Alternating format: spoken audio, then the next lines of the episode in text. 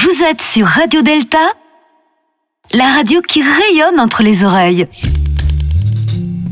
Vous écoutez l'été sur Delta et on embarque pour un moment qui va rayonner entre vos oreilles. L'été sur Delta, c'est une émission par semaine qui reprend les meilleurs moments de toutes nos émissions. Découvrir, réentendre, passer un bon moment avant d'aller à la plage ou de sortir entre amis. Vous écoutez l'été sur Delta et on débarque pour un moment qui va rayonner entre vos oreilles. Si Louis Martinez de Pasquali ne vous dit rien, et si au contraire il vous dit quelque chose, alors cette émission consacrée aux martinistes va vous intéresser. Depuis le Canada, Franco et les équipes de Sous le bandeau reçoivent un martiniste qui va nous expliquer le fonctionnement de cet ordre particulier assez peu connu. Euh, on a avec nous ce soir notre frère Jean-Pierre de la loge martiniste Le Verbe numéro 7. Mon frère Jean-Pierre, bonsoir. Bonsoir et merci de m'avoir invité. Ah, ben écoute, ça fait euh, un grand plaisir.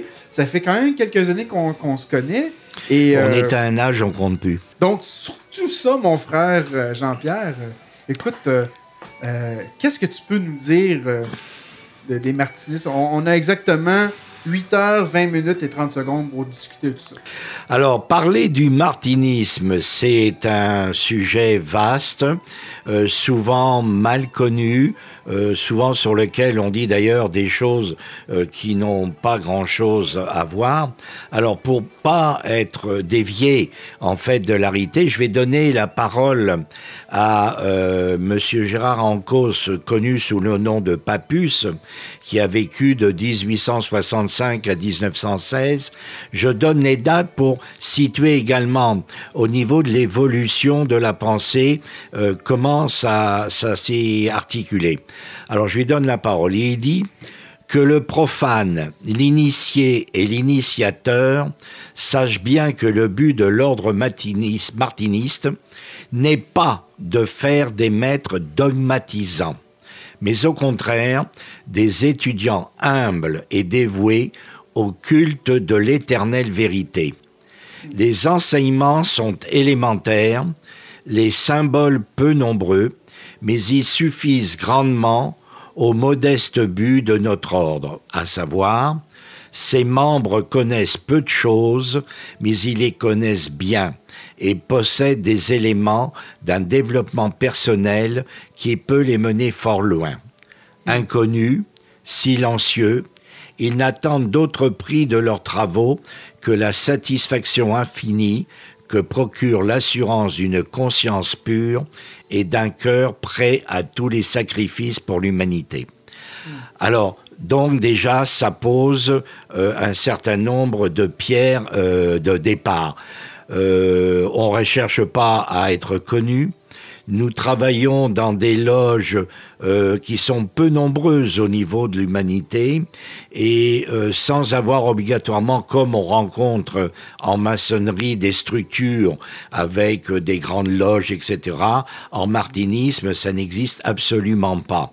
Il n'y a pas non plus dans les martinistes de dire je te reconnais, tu me reconnais pas, parce que tout ça, ça nous est complètement égal. Mais il est évident que dans le silence du, travaux, dans le silence des loges, pardon, où l'on travaille beaucoup mieux en se taisant qu'en parlant, euh, et bien sûr, pas, c'est pas n'importe qui qui pourra rentrer. Et ça, c'est quand même normal. Alors, je sais pas ce que tu veux, mais si tu veux que je fasse peut-être un petit historique Oui, euh, oui. d'où vient le, le martinisme. Oui. Alors, le martinisme, au départ, il y a Martinez de Pasquali. Alors, Martinez de Pasquali, on ne sait pas très bien où il est né, on ne sait pas très bien sa nationalité. Certains disent français, d'autres disent espagnol. Bref, il est né aux alentours de 1727. Par contre, on sait qu'il est mort en Haïti euh, le 20 euh, décembre, septembre 1774. et sa tombe est à Léogane. Moi-même, j'ai été à Port-au-Prince, à Léogane, pour voir sa tombe. Et euh, beaucoup de choses sont, sont autour de cette mort, parce qu'en fait, c'était le temps de la Révolution, comme vous le voyez, et euh, disons qu'avoir des idées très en avance sur son temps et des idées ésotériques, euh, euh, qui sa santé un peu le souffre à l'époque, ben il a paru intéressant pour lui d'aller chercher un soi-disant héritage euh, en Haïti et il est resté là-bas. C'est lui qui a quand même mis la base de toute euh, cette approche. Euh, et c'est un homme qui écrivait beaucoup, qui a fréquenté les salons également. Vous savez que c'était la mode à l'époque. Euh, Dame Intel tenait salon, on disait. Et donc les, les, les, têtes pensantes se réunissaient et, et, et échangeaient des idées. Donc il était en avance et il a connu euh, également tout ce qu'il y avait de nouveau. De, euh, Aujourd'hui, ça apparaîtrait presque comme des anarchistes pour nous, euh, mais pour eux, c'était simplement des, des, esprits avancés. Donc, on pourrait dire que le, le martinisme, sa pensée au départ, c'est une pensée ésotérique euh, reliée avec la, mystique judéo-chrétienne, si l'on veut. Hein.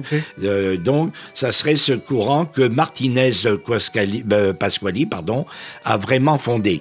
Il a fondé à l'époque l'ordre des chevaliers maçons élus Cohen de l'univers qui n'a pas eu de lendemain parce que à sa mort, en fait, euh, tout, tout est, disparu. Il avait euh, initié quelques amis proches. C'était plus pour les remercier qu'autre chose. Ça n'avait pas la notion de structure que l'on connaît euh, aujourd'hui. Donc, mais, mais ça, tu, tu, me confirmes quand même que il y a eu une continuité quand même pour les Cohen. J'y viens. J'y viens, oui, absolument, tu as raison. Euh, des élus. En fait, si, on, si vous voulez que je, vais aborder cette, cette parenthèse, si on regarde, il y a la franc-maçonnerie qui est un cheminement initiatique, d'autres viennent chercher en maçonnerie d'autres choses, mais ça les regarde. Mais ceux qui veulent vraiment euh, rechercher leur propre initiation, ben, il y a la maçonnerie avec tous les rites principaux que l'on connaît, le régime écossais rectifié, le RE2A, le rite français, le rite ancien, et Memphis Misraïm et d'autres, jusque dans les hauts grades. Et après, la suite logique, c'est le martinisme. Et après, les élus Cohen pour aboutir au grade ultime, j'aime pas bien ça, mais disons que c'est le dernier que nous avons, qu'on appelle Réau-Croix. Alors là, je viens de lâcher le mot, et en plus sur les ondes, euh, ça c'est le, c'est le sujet tabou on n'en parle pas des Réau-Croix.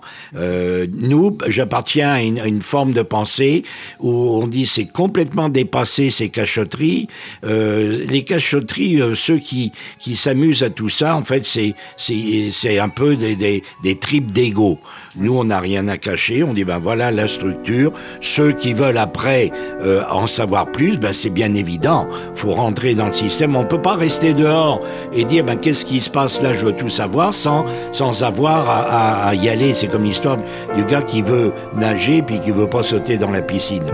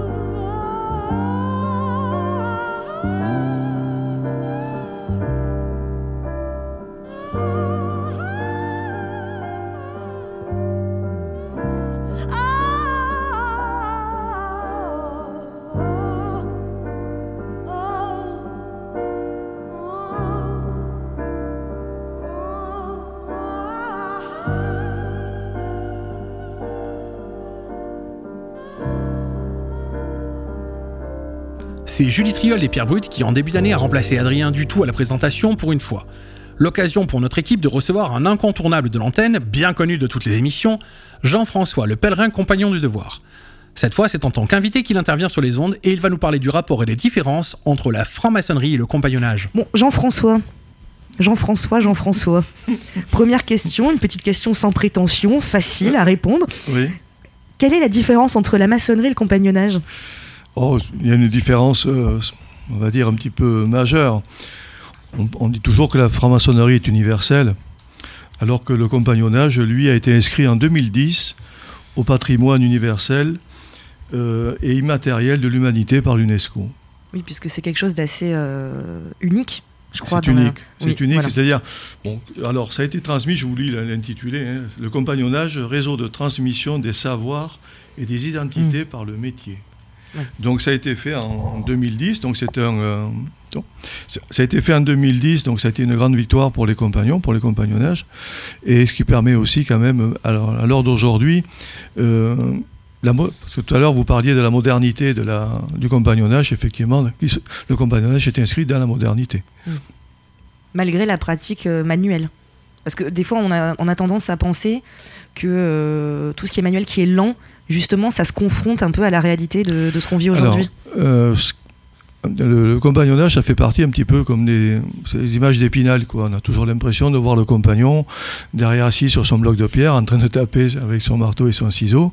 C'est pas du tout. Maintenant, le, le compagnonnage a ouvert ses portes. D'abord, les, des métiers de pointe, puisque un, un compagnon qui rentre, mettons, avec euh, en, en sortant de troisième, euh, peut avoir un master, c'est-à-dire un, un bac plus 4 ou plus 5 dans des métiers, dans des technologies de pointe, puisque tout ce qui a été fait sur les, fibres optiques, sur le, les, euh, tout ce qui est aujourd'hui euh, nous amène sur les nouvelles technologies, les, jeunes apprentis sont dans des cours comme ça en alternance avec des grandes entreprises. D'accord. Alors, avant de revenir sur ce sujet, on va parler de toi un petit peu. Donc, comme j'ai dit précédemment, tu as fait partie des Compagnons du Devoir. Et est-ce que tu peux nous raconter un peu ça, ce parcours-là euh, Comment, quand tu as fait ton apprentissage? Est-ce que, par exemple, tu es d'une famille de compagnons ou pas du, pas du tout Euh, Quel devoir tu as fait euh? Alors, moi, c'est un, peu, un petit peu particulier, euh, puisque moi, j'étais, euh, je voulais faire euh, ingénieur agronome, donc ce qui n'a rien à voir. Et euh, je voulais être euh, ingénieur agronome parce que moi, c'est quelque chose qui me, qui me plaisait. Et euh, notre père, nous étions euh, deux sœurs et deux frères, et euh, notre père est décédé brutalement, puisqu'il est décédé d'un infarctus, et nous étions tous, mes deux sœurs faisaient des, ét- des études supérieures, mon frère et moi, mon frère était au, lycée, puis moi j'étais au collège, et voilà. Donc à, l'époque, il n'y avait pas, c'était en, en 66, donc il n'y avait pas les assurances telles qu'aujourd'hui, et notre mère ne pouvant pas assurer elle seule, elle-même, le- le- nos études. Donc moi, je me suis retrouvé à côté de chez moi. Il y avait un compagnon charpentier. Donc c'était un des derniers compagnons charpentiers qui avait fait le- son tour de France à pied. Un petit homme sec, euh, juste, généreux, mais euh, intraitable. Quand on dit intraitable, c'est-à-dire d'une rigueur euh, défiant toute concurrence. C'est-à-dire le matin c'était 5 heures, c'était pas 5 heures 5. D'accord. Voilà. Donc, mais on- j'en suis pas mort, je suis encore là. Je suis Bah là oui, pour vous en parler. Voilà. Et euh, cet homme-là, ça a été mon second père, entre guillemets, on va dire, et qui m'a amené donc ce. Ce, ce- ce maître d'œuvre, ce compagnon, était un initié, c'est-à-dire ce qu'on appelait les couleurs blanches à l'époque. Et il était charpentier, il avait une, une boutique de, de- de charpente. Et puis à, à côté, il avait une boutique aussi d'orfèvrerie d'art. Et moi, j'ai fait les deux. J'ai été charpentier, puis j'ai fait aussi la partie orfèvrerie d'art. Et le, euh, donc j'ai commencé à 14 ans, puisque euh, l'époque, à l'époque, on commençait à 14 ans. et, euh, voilà. Donc je suis sorti de là, j'étais chez lui, et puis j'ai commencé à, à me bâtir. Et il m'a dit, de toute façon, je vais te bâtir. Et euh, donc cet homme-là, avec, qui j'ai beaucoup de respect, qui est, qui est passé à l'Orient éternel depuis, euh, était aussi alchimiste. Donc ça m'a servi. euh, était alchimiste et puis aussi avait une grande connaissance sur le sur l'art du trait, avait de grandes connaissances un petit peu sur l'histoire, mais sur notre histoire, sur notre ancienne histoire, et euh, connaissait admirablement la langue des oiseaux. Donc j'ai profité de, ça, il m'a amené.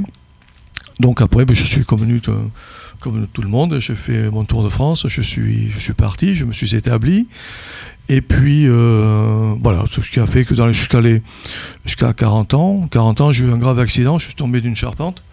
J'ai fait, euh, fait presque deux mois et demi de coma. Euh, j'ai fait le. Puisque bon, on me croyait mort, hein, le reste. voilà, une fois de plus, on passe par travers. et là, je suis rentré, là, je suis rentré dans une, dans une grande ville, comme je je gérais les, la restauration des bâtiments anciens. D'accord. Ok. Et euh, du coup, la question qu'on se pose quand on ne connaît pas les compagnons du devoir, c'est justement comment ça se passe l'apprentissage. Parce que dans, dans, dans l'imaginaire collectif, c'est un peu euh, une salle voûtée en pierre, éclairée à la bougie, avec des jeunes garçons d'ailleurs qui se font engueuler par un vieux tailleur de pierre, un peu comme ça. là. D'ailleurs, est-ce que c'est mixte euh, le compagnonnage? Alors, alors aujourd'hui, le compagnonnage est devenu mixte. C'est tant mieux c'est tant mieux. Euh, au départ, ben oui, pourquoi? Parce que c'était des métiers d'hommes. Hein. Au départ, mm. il n'y avait pas les. Alors, il faut voir aussi les technologies d'aujourd'hui qui n'existaient pas non plus il y, a, il y, a, 40 ans de ça. Il y a eu quand même un bon un avant sur les, sur les 20 dernières années. Où maintenant, il y a quand même, de, ce que je disais tout à l'heure en préambule, il y a beaucoup de partenariats avec les, les, les, grosses sociétés, les grosses boîtes d'engineering et autres, où les, les compagnons, les apprentis peuvent travailler en alternance. Ou les apprentis, eux les, femmes aussi sont admises donc euh, là-dedans. Après, il y a des métiers qui, voilà, comme charpentier, c'est difficile. Mm. C'est difficile. Il est difficile pour une, jeune femme. Euh, voilà, de, porter un bois de charpente, c'est difficile. Voilà, c'est compliqué. Tailleur de pierre, il y en a, y a, mais c'est difficile aussi parce que les blocs, il faut les manipuler. Ce mm. C'est pas une question de, de sexisme, de dire bon, c'est pas fait pour les femmes. À un moment donné, la, morphologie fait que euh, effectivement, les, les, femmes ne peuvent pas le faire mais tous les métiers, le... alors quand vous dites ça, c'est pareil, hein, c'est toujours pareil. Le, On se fait engueuler, bien sûr, hein, on se fait botter le cul même. voilà, mais maintenant, ça ne se fait plus. Ça ne se fait plus parce que il y a des lois qui sont arrivées, qui ont gardé le, qui ont gardé, qui ont remis un petit peu parce que bon, les, parmi pour, pour les horaires, parce qu'avant, euh, moi c'était 5 heures le matin, on se levait à 5 heures le matin, on déjeunait, on se douchait, on travaillait nos cours, après on partait sur les chantiers. Donc du coup, tu as un savoir, enfin c'est pas qu'une transmission, enfin tu as, des vrais cours euh, comme à l'école? Oui. Des vrais cours avec... Euh, avec ton, ton, ton maître Non, ce pas des maîtres, ce sont des professeurs qui viennent. D'accord. Ce sont des professeurs qui viennent. Donc maintenant, il y a il y a sûrement des, des, profs qui sont attitrés, mais nous, il y avait des, professeurs qui venaient. Donc il y avait des franciscains, il y avait des profs de maths, il y avait des, des profs de, de, philo. Euh, enfin, comme, euh, Donc il y a quand même un enseignement assez général en fait. Oui, général. On avait, on avait cet enseignement général, plus, et de plus, nous avions aussi car c'était surtout sur le trait, puisque les charpentiers c'est sur le trait, un peu comme les tailleurs de pierre, mm. c'est sur le trait, donc on a une, une on va dire grosse culture entre guillemets sur le, sur le trait. Et ça c'était le, le, matin, donc on partait sur les, chantiers. À midi, on, déjeunait, et puis le, soir, enfin, on retravaillait sur les chantiers. Le soir, on arrivait à 18h. 18h, pareil, c'était la douche. Et on avait des cours jusqu'à 20h. 20h, on. Et ça fait des grosses journées quand même. 20h, nous avions la. 20h, nous avions le repas. Et il fallait absolument que les compagnons soient euh, les chaussures cirées et cravatés. Et nous avions un rond de serviette avec notre serviette. Donc c'est la discipline, hein, c'est une discipline. Et après le repas, c'était les cours. Alors pour ceux qui étaient euh, euh, qui avaient des cours, c'était soit des cours de maths, de français ou autre. Et après, après 22 heures, donc soit les compagnons partaient se coucher, soit à ce moment-là travailler sur leur chef Bon, on, va continuer cette conversation euh, juste après une petite chanson.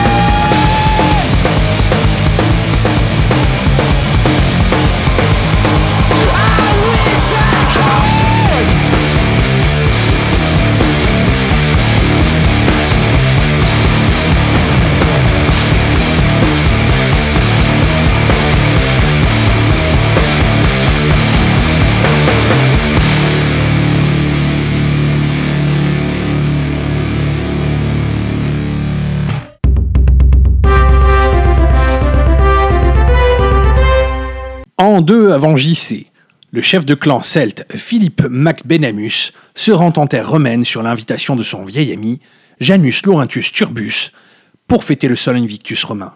Bon, c'est qu'il fait tout de même frais par chez vous en cette saison. C'est pas tant que c'est humide comme chez nous, mais c'est froid tout de même. J'espère que tu as fait bonne route, mon ami. Tous les chemins mènent à Rome, dit-on, alors je suppose que tu as trouvé facilement. Le chemin, ça se discute. Néanmoins, oui, j'ai trouvé facilement. J'avais mon Wazus. Quoi? Mon Wazus. C'est une petite bête qui t'indique la bonne route par des petits cris. Le quick, ça veut dire à droite, et le quack à gauche. Et s'il fait quick quack Alors, c'est qu'il y a une patrouille de la route pas loin. Et je fais grave gaffe. C'est super ton truc. Tu me diras où je peux en trouver un. Ça me serait bien utile lorsque je suis bloqué dans la circulation romaine. Bon, on va pas passer deux plombes sur le parvis. Où on rentre J'ai des mets d'exception pour nous ce soir. C'est jour de fête. Ah oui, c'est plutôt sympa chez toi. Et puis c'est spacieux, hein. Je vois que t'as des esclaves, ça rapporte la politique romaine. Oh, juste quelques numides. C'est pas si exceptionnel par chez nous. Et ils logent où tes esclaves? J'ai une salle, rien que pour eux. Attends, je suis un progressiste ici à Rome. Je suis l'un des rares à posséder une salle numide. C'est pas le cas de tout le monde. Effectivement. Et on fait de quoi ce soir déjà? Le San Invictus, le renouvelé du soleil. Bon, avant, on célébrait Mitra par chez moi, mais ça correspond dans les périodes, alors on fait le soleil, c'est pareil. Mitra connaît pas. C'est une divinité, le fils du dieu de la création qui est enfant d'une vierge. Une histoire sympa, mais bon, personne n'y croit vraiment. Le fils d'une vierge, non mais je te jure, qui peut croire un truc pareil?